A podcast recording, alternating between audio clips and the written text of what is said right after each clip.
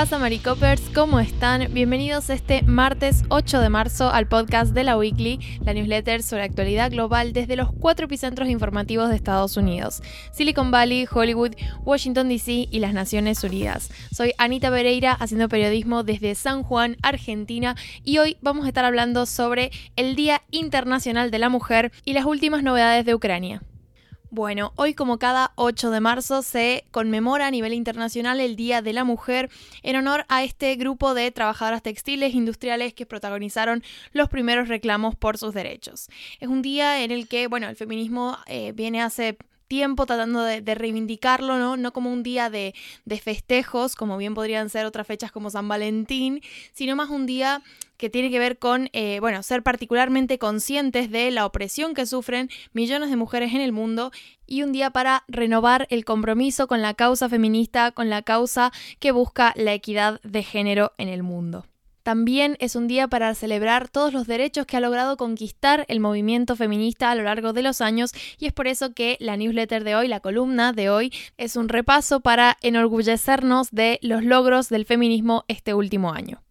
He agrupado estas victorias feministas en tres principales pilares. El primero tiene que ver con más mujeres líderes. En 2021, según eh, ONU Mujeres, ocho países eligieron o juramentaron a su primera mujer jefa de Estado o de gobierno. Estos países son Estonia, Tanzania, Samoa, Uganda, Túnez, Barbados, Suecia y Honduras. En Túnez, de hecho, Nashla Buden Romdan fue nombrada primera ministra en septiembre y se convirtió así en la primera mujer en dirigir un país en la región árabe. Dentro de este mismo apartado tenemos también el caso de Albania, que en septiembre confirmó un gabinete conformado en un 70% por mujeres, que lo, lo, cual es un récord que puso a Albania a la cabeza de los países con más mujeres en puestos de gobierno. Las ministras están liderando áreas como asuntos exteriores, sanidad, educación y cultura. También las mujeres hicimos historia en la Organización Mundial del Comercio cuando Josie Okonjo Iweala asumió en marzo el cargo de directora general. Esto la convierte en la primera mujer y la primera africana en ocupar el cargo en los 26 años de historia de la organización. Por último, en este mismo apartado me pareció interesante destacar la nueva política de la Bolsa de Valores Electrónica Nasdaq, que ha empezado a requerir que aproximadamente las 3.000 empresas que cotizan a través de su plataforma tengan al menos una mujer en su junta directiva. La segunda gran victoria del feminismo este último año tiene que ver con más legislación que defienda a mujeres, adolescentes y niñas. En España, el Congreso aprobó un proyecto de ley que define todas las relaciones sexuales no consensuales como violación y con esto se une a otros 11 países de Europa que ampliaron su definición legal de violación de la misma manera, lo cual permite principalmente penas más justas para abusadores. Ese mismo proyecto de ley también reclasifica el acoso callejero y la mutilación genital femenina como delitos penales e introduce una pena de prisión por acoso sexual relacionado con el trabajo. Mientras tanto, en el Líbano, el Consejo Superior Islámico estuvo aprobando una nueva legislación que prohíbe el matrimonio de niños menores de 15 años. El problema de los matrimonios infantiles es un asunto que se ha visto agravado con las condiciones de pandemia. De hecho, según las estimaciones de Naciones Unidas, en la próxima década al menos 100 millones de niñas se convirtieran en esposas jóvenes, pero luego de la pandemia y debido a las dificultades de tipo económico, la inseguridad, el cierre de las escuelas, los pronósticos son de que hasta 10 millones de niñas más corren el riesgo de convertirse en niñas casadas. Es por esto que legislaciones como las que aprobó recientemente el Líbano es sumamente importante. De hecho, en particular esta legislación lo que hace es estipular que las niñas deben dar su consentimiento para casarse y que en caso contrario el matrimonio puede ser anulado.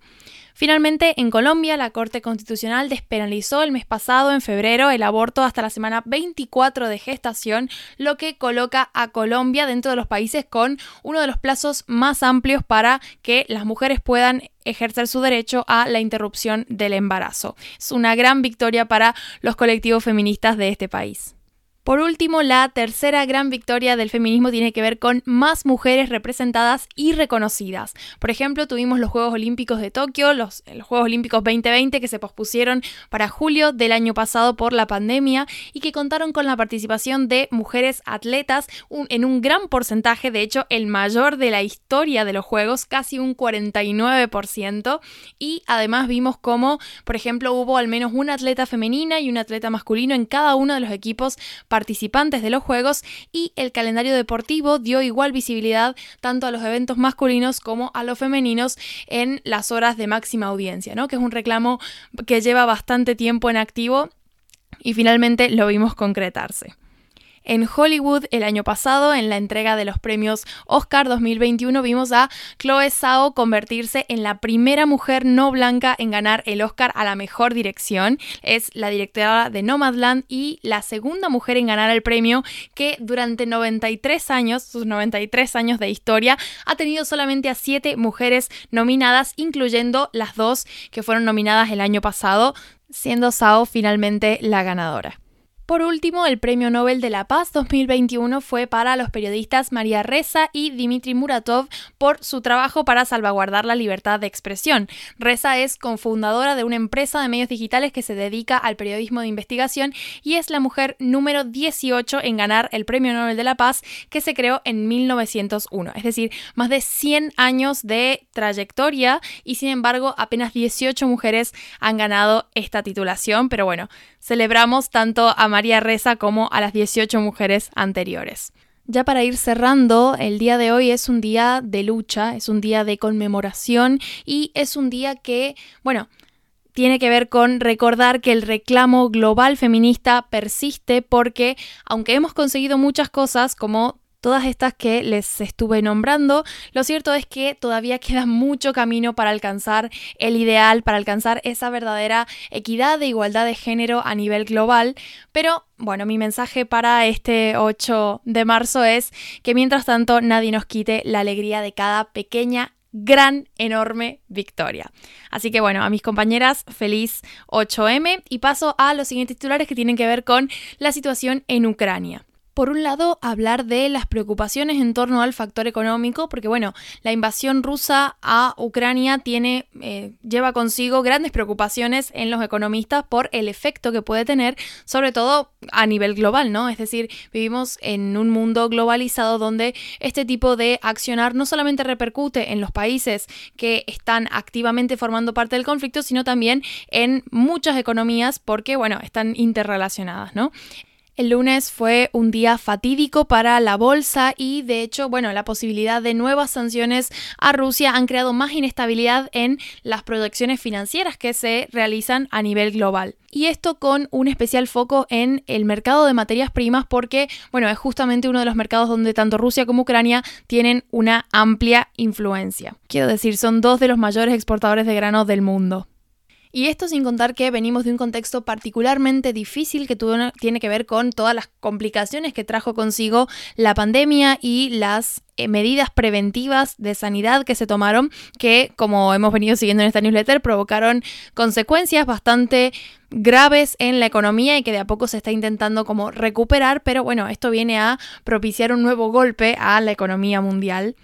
Y hay un factor clave muy importante que tiene que ver con el sector energético. Porque bueno, evidentemente las sanciones en Rusia iban a tener implicaciones porque Rusia es una de las grandes potencias de petróleo y de gas natural del globo. Pero ese problema, como les decía, se está extendiendo a otras materias primas como bien pueden ser el grano y los metales. Este dilema con el petróleo particularmente es lo que ha llevado a la Casa Blanca a negociar con socios y no tan socios como en el caso de Venezuela, que bueno, como sabemos es una nación, latinoamericana muy rica en recursos de tipo energético, petróleo particularmente, justamente, bueno, eh, la Casa Blanca está intentando establecer eh, nuevos vínculos, ¿no? Para poder reducir el golpe que significaría eh, un bloqueo a las importaciones de petróleo desde Rusia. De hecho, es algo que hablamos en su momento, antes incluso que se diera la invasión, como Estados Unidos estaba buscando aliados y una forma de paliar las posibles consecuencias y las consecuencias que podría tener tanto para Europa como para Estados Unidos, porque de nuevo, este sistema global lo que hace es que eventualmente la crisis se sienta un poco más, un poco menos, pero en todas partes son momentos de mucha incertidumbre y de hecho, bueno, las expectativas de muchos expertos tenían que ver con luego de la pandemia y de la inflación que se precipitó, como vimos por ejemplo en Estados Unidos, luego de todos estos inconvenientes, bueno, había muchos economistas esperando un aumento de los tipos de interés para justamente luchar contra la inflación, pero la perspectiva de la guerra, la, incertidumbre económica que este conflicto está generando, podría frenar esta, digamos, agresividad de los bancos centrales para subir los tipos de interés y lo que se puede, a lo que se puede llegar, y es a lo que muchos están temiendo, es llegar a un periodo que se conoce como estanflación, que significa mucha inflación y poco crecimiento. Así que bueno, veremos cómo evoluciona la cuestión económica a lo largo de la semana y conforme el conflicto también se mantiene, pero hay un titular más antes de cerrar que tiene que ver con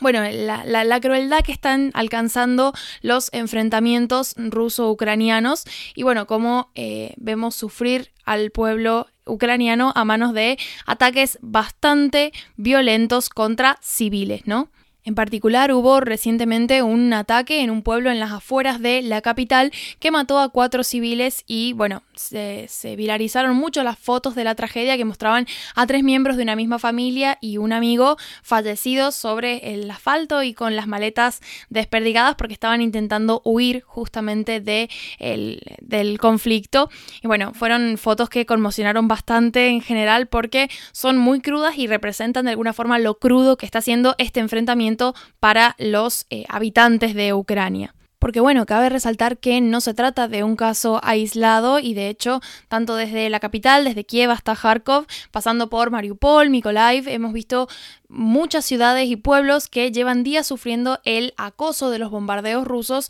y que muchas veces, bueno, se realizan de forma indiscriminada en zonas residenciales civiles y que terminan afectando, incluso matando a, eh, bueno, personas que no tienen, digamos, una implicación directa en el, el enfrentamiento. De hecho, Naciones Unidas ya está hablando de más de 400 civiles muertos, incluyendo 27 niños desde el inicio de la invasión rusa, pero lógicamente son eh, cifras que, bueno, en general se estima que son muchas más porque muchas veces no llegan a contabilizarse en el momento en el que se producen, sino mucho después. Lo que hablábamos en la newsletter anterior es que Rusia y Ucrania están negociando la posibilidad de habilitar corredores humanitarios justamente para evacuar a los civiles y minimizar la cantidad de personas que, bueno, reciben los impactos de la guerra, ¿no? Sobre todo cuando se trata de familias, de niños, pero hasta ahora no hemos visto que se concrete este tipo de medidas y los bombardeos rusos sobre, como les decía antes, zonas residenciales civiles todavía continúan y continúan dejando víctimas.